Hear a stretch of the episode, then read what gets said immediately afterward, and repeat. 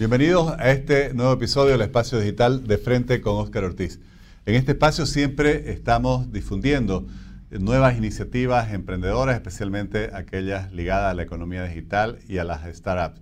Y hoy tenemos una muy novedosa, Pasanacu, una startup que combina lo que es una tradición muy antigua con la tecnología, los fintechs. Hablaremos con su CEO, Diego Roja, un chuquisaqueño, ingeniero mecatrónico, estudió en la Universidad Católica Boliviana, obtuvo una maestría en energías renovables con la beca Fulbright en los Estados Unidos.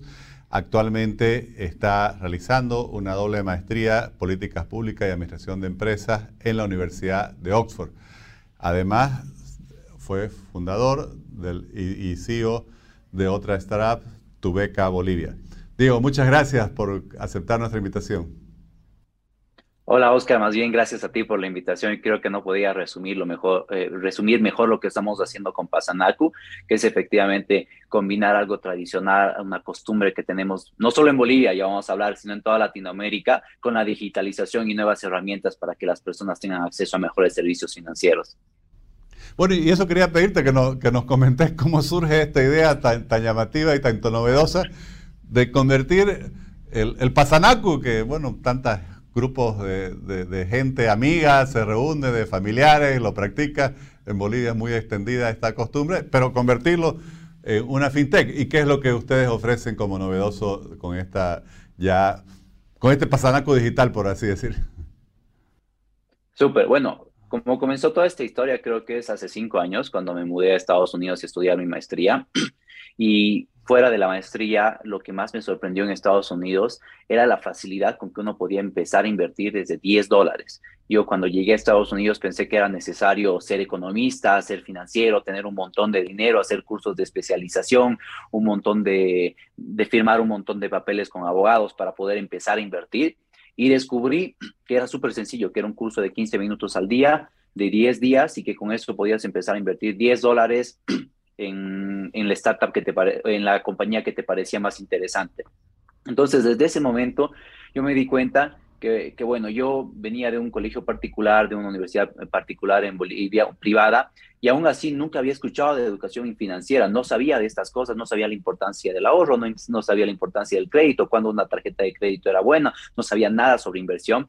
Entonces me di cuenta que la mayoría del boliviano jamás iba a tener esta oportunidad de ir al extranjero y descubrir este mundo que yo había descubierto. Es desde entonces que yo me puse como objetivo llevar la inclusión financiera a Bolivia y luego descubrí que no solo era Bolivia, sino que era Latinoamérica en general.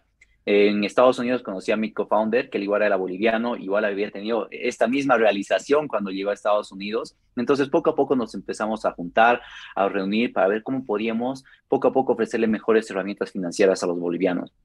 Y después de conversar mucho, me parece que pasó mucho tiempo, que debería haber sido mucho más rápido esta realización que tuvimos, pero nos dimos cuenta que el boliviano sí sabía ahorrar, el boliviano sí sabía la importancia de un crédito, lo único es que no lo hacía de forma formal, no lo hacía con los bancos porque le tenía miedo o porque no tenía acceso al sistema financiero, pero lo hacía mediante Pasanacu. El boliviano por cientos y cientos de años venía ahorrando mediante Pasanacu o financiando sus pequeños proyectos mediante juegos de Pasanacu y lo estaban haciendo eh, con dinero en efectivo y lo estaban haciendo de forma informal. Entonces ahí vimos una oportunidad súper interesante para poder ayudar a la gente de forma gratuita a mejorar sus grupos, eh, a, tener eh, hacer seguimiento de sus grupos de Pasanacu, porque no solamente tenemos uno, sino generalmente dos o tres grupos. Entonces, hacer un seguimiento a estos grupos de Pasanacu, a seguir jugando Pasanacu, pero que ya esta información que, que nosotros estábamos digitalizando, poco a poco ayude a la gente a construir su score crediticio.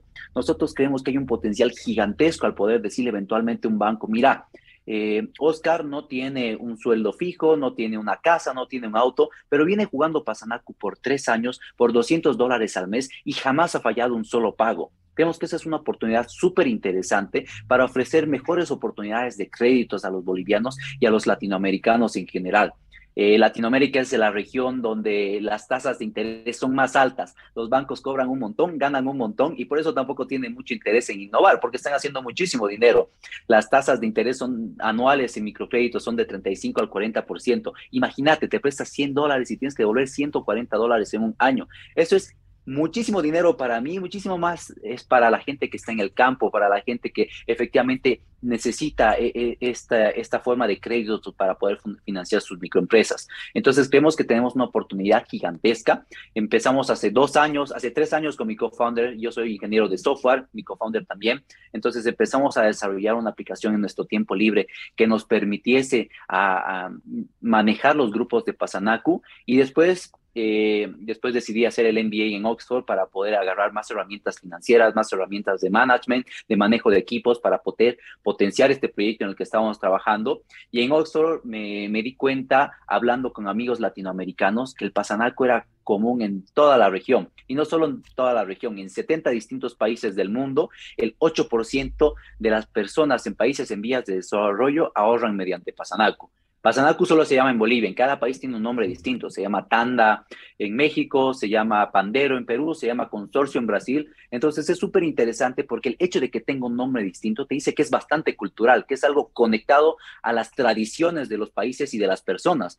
Entonces vimos ahí la potencialidad de utilizar el Pasanacu a nivel regional para poder ayudar al 40% de las personas que hoy en día no tienen un acceso a, a, una cuenta de banco en Latinoamérica y poco a poco hablarles sobre educación financiera, sobre nuevos, sobre nuevos servicios financieros a partir del Pasanacu. Entonces, eso es un poquito cómo comenzó la historia de Pasanacu y cómo eventualmente volví a ese punto que dije hace cinco años, quiero llevar la educación financiera a Bolivia y ahora creo que estoy un pasito más cerca de poder aportar con eso a mi región. Yo mencionaba en la introducción que eh, normalmente uno juega Pasanacu con la familia, con amigos. Aquí en realidad al ser una fintech, una plataforma digital, vos te inscribís, no necesitas conocer a los otros, ustedes dan el soporte, por así decir, para que la gente participe. Nosotros tenemos eh, dos formas para el juego de Pasanacu. Lo primero que queríamos era que la gente pase sus grupos de Pasanacu de la forma más sencilla al Pasanacu que nosotros tenemos en la aplicación. Entonces, en la aplicación tú puedes descargarla, crear tu usuario en un minuto, crear un grupo en un minuto e invitar a tus amigos y familiares a unirse a tu grupo. Entonces, puedes seguir jugando Pasanaku con las, con las personas que conoces, con la gente en quien tú confías. Y si tú necesitas usuarios extra, porque un problema del Pasanaku obviamente es que tienes que confiar en las personas, si tú necesitas usuarios extra porque quieres hacer un grupo de 12 personas, pero solo tienes 8 amigos, en vez de utilizar un usuario desconocido, nosotros como Pasanaku entramos a los grupos. Y nosotros como Pasanaku obviamente estamos eh, incorporados legalmente en Bolivia y también en Estados Unidos, entonces le damos toda la certeza a los usuarios de que nosotros vamos a cumplir los grupos. Entonces, de esta forma, la gente sigue jugando con sus amigos y conocidos, pero puede, tiene un poco más de flexibilidad en crecer el número, el, grupo, en crecer el número de personas que tienen en sus grupos. Eso es lo que nosotros estamos ofreciendo hoy en día y también vamos a, eh, algo que, me parece que es súper importante, es que nosotros estamos construyendo el perfil de pasanaquero de cada persona. Entonces, cuando tú sumas a tus amigos y tú sumas a tus familiares, vas a poder ver que Oscar Ortiz tiene una banderita verde porque ya ha pagado 75 turnos de Pasanacu correctamente. En cambio, Juan Vargas tiene una banderita amarilla porque se, eh, ha retrasado más de cinco días tres veces.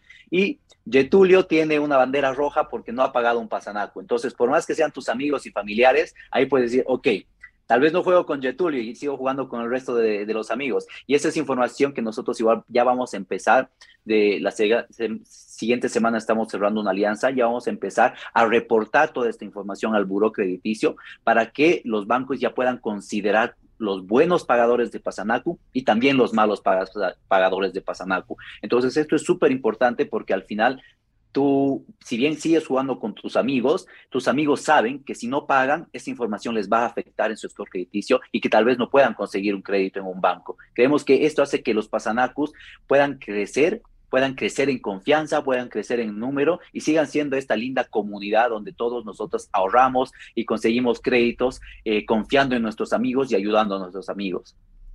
Eso me parece un planteamiento muy innovador porque le da un valor agregado. No es solo una forma de ahorrar, sino también una forma de cualificarse a uno mismo eh, con un score crediticio de, cumplidor que justamente permitiría resolver lo que siempre es una limitante en nuestro país, en los países en vía de desarrollo, que es el acceso al crédito.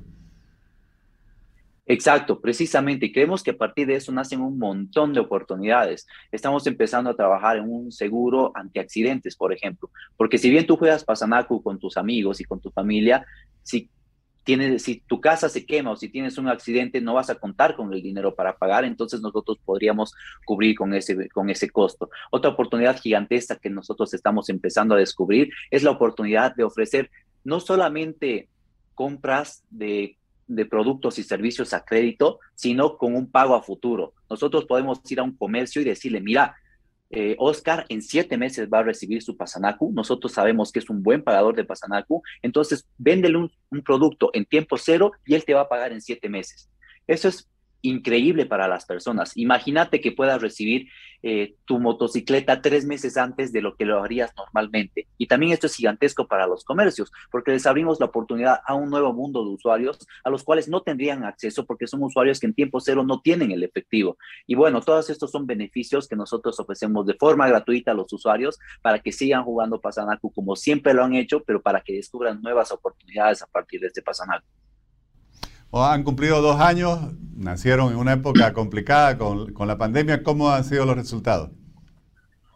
Ha sido una época complicada, pero bueno, eh, hemos aprovechado para, para, trabajar en nuestro tiempo libre. Han sido dos años de ir programando en las noches la aplicación, de tener una primera versión que lanzamos en octubre del año pasado, básica, solo para entender qué es lo que quería el usuario, qué es lo que quería ver en una aplicación de Pasanacu. Después de tres años, de tres meses, tuvimos 1.200 eh, mm, usuarios que descargaron la aplicación, pero que sobre todo nos dieron muchísimo feedback.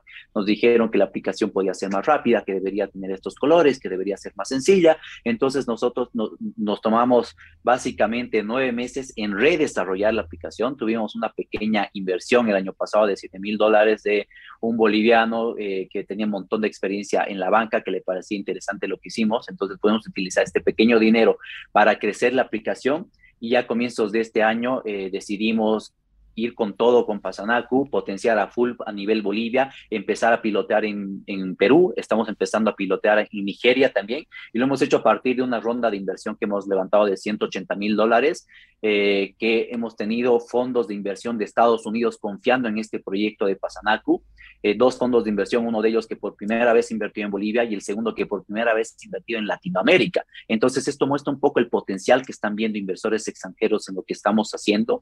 Y bueno, como te contaba, hemos lanzado la aplicación la anterior semana en Bolivia, hemos tenido 4.000 descargas en esta semana. Estamos empezando a pilotear esta semana eh, la aplicación en Perú de la mano de Caja Los Andes, un banco peruano del cual la presidenta de Caja Los Andes es nuestra, es nuestra inversora. Y también estamos empezando a pilotar en Nigeria, que es un mercado de 200 millones de personas, donde el Pasanacu se llama Esusu, pero donde el Esusu es súper, súper conocido y es una forma en la que los nigerianos igual utilizan para financiarse y para ahorrar. Entonces, creemos que tenemos el potencial no solamente de ofrecerle mejores oportunidades y servicios financieros a los bolivianos, sino a todos los latinoamericanos y vamos a, ahora vamos a poder crecer un poco más rápido de la mano de, este, de esta ronda de inversión de 180 mil dólares que hemos podido cerrar. Bueno, y eso es justamente lo que quería comentar. Ya han tenido una primera eh, ronda de levantando capital para desarrollar la, startup. Y, justamente quería que, nos explique, eh, mencionabas eh, lo que habías encontrado cuando fuiste a hacer tu maestría de la facilidad que hay en un país como los Estados Unidos, por ejemplo, de, lograr, de invertir o de lograr financiamiento para proyectos. ¿Cómo iniciativas como la tuya resuelven esto? ¿Cómo convencen, por así decir, para los jóvenes emprendedores que nos están escuchando a personas que inviertan en sus proyectos? Creo que, bueno, tienes que conocer muy bien, yo he aprendido que tienes que conocer muy bien al inversor. Al final hemos levantado inversión de entre fondos y personas, 15 distintas personas, pero yo he tenido que hablar con 77 distintas personas y he tenido que recibir muchas veces, muchas, la mayoría de las veces un no, no me parece interesante, me parece que no entiendo tu mercado, estás en una región donde yo no invierto, eh, no sé si la gente le va a gustar lo que tú estás haciendo. Entonces ha sido bastante resiliencia, o sea, bastante tropezar, tropezar, pero seguir, seguir intentando y, e ir refinando la historia que nosotros estábamos presentando, ¿no? A mí me acabó de convencer porque cuando yo llegué a Oxford a hacer el MBA, yo contaba este como un proyecto que lo, hacía en mi tiempo libre, como algo que me, que me gustaba, que pensaba que una aplicación para jugar Pasanaut iba a ayudar a los bolivianos a que pueden Pasanaut de forma más sencilla. Y cuando lo comentaba, mi amiga colombiana me decía, qué increíble, esto igual hay en Colombia, puede invertir en ti. Yo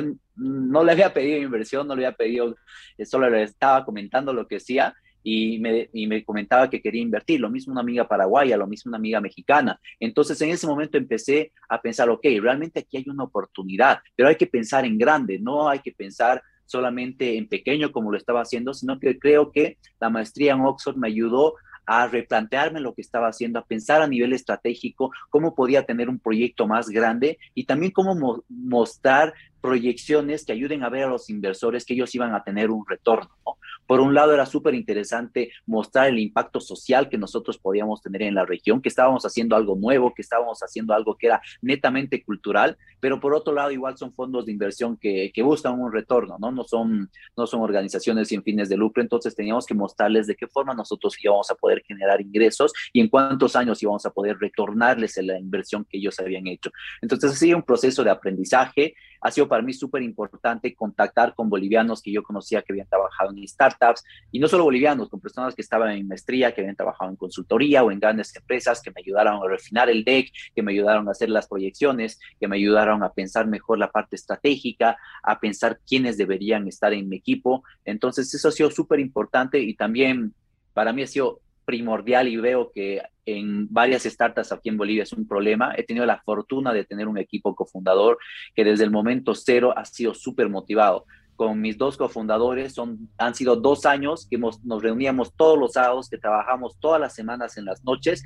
y que no hemos visto un solo boliviano de, de, retorno. De hecho, que nosotros teníamos que poner al proyecto, ¿no? Entonces ha sido esa pasión que he podido encontrar en mi cofundador, en Johnny Ventiares, que es mi CTO, que es, eh, es su creencia igual, eh, en Ignacio Malpartida, que es igual su creencia, que él era, eh, estaba como cofundador, y también hemos tenido la fortuna de sumar a Yara a Yara, que Yara Lewenstein, que Yara es cruceña, es yacuibeña, pero vive en Santa Cruz, es un, mix, pero que también se ha apasionado por el proyecto. Entonces, para mí, he tenido la fortuna de que eran personas con bastante conocimiento en sus sectores, pero sobre todo muy motivados, que entendían que el retorno de este proyecto iba a ser a futuro, que no iba a ser en este momento, que en este momento no les podemos pagar a nadie grandes salarios, pero que si nosotros nos esforzamos lo suficiente íbamos a tener no solamente un impacto en la región, sino que también íbamos a poder eh, tener un retorno económico en un futuro. Entonces creo que es una combinación de muchos factores que poco a poco los he ido encontrando durante estos tres años. Qué bueno, estimado Diego, te agradezco mucho por compartir tu experiencia en este espacio digital y sobre todo les deseo a vos, a tus socios, a tus cofundadores, mucho éxito en este emprendimiento y que sigan desarrollando nuevas iniciativas. Muchas gracias a ti, Oscar, por la invitación y por este espacio que abre a los, a los emprendedores los viernes. Y bueno, felicidades y nos vemos pronto. Descarguen la aplicación, está en iPhone y también está en Android. Gracias, gracias. Un abrazo.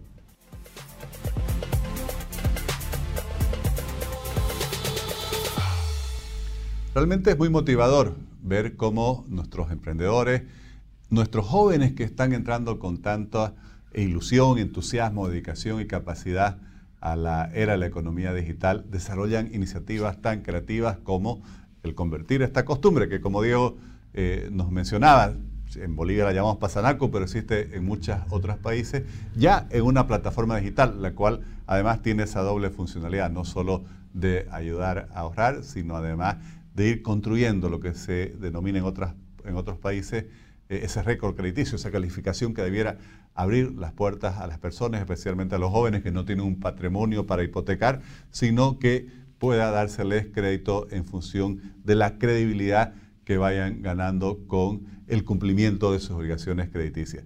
Realmente Creo que ha sido una conversación muy interesante y les agradezco también a todos ustedes por seguirnos por las redes sociales y habernos acompañado en este nuevo episodio del Espacio Digital de Frente con Oscar Ortiz.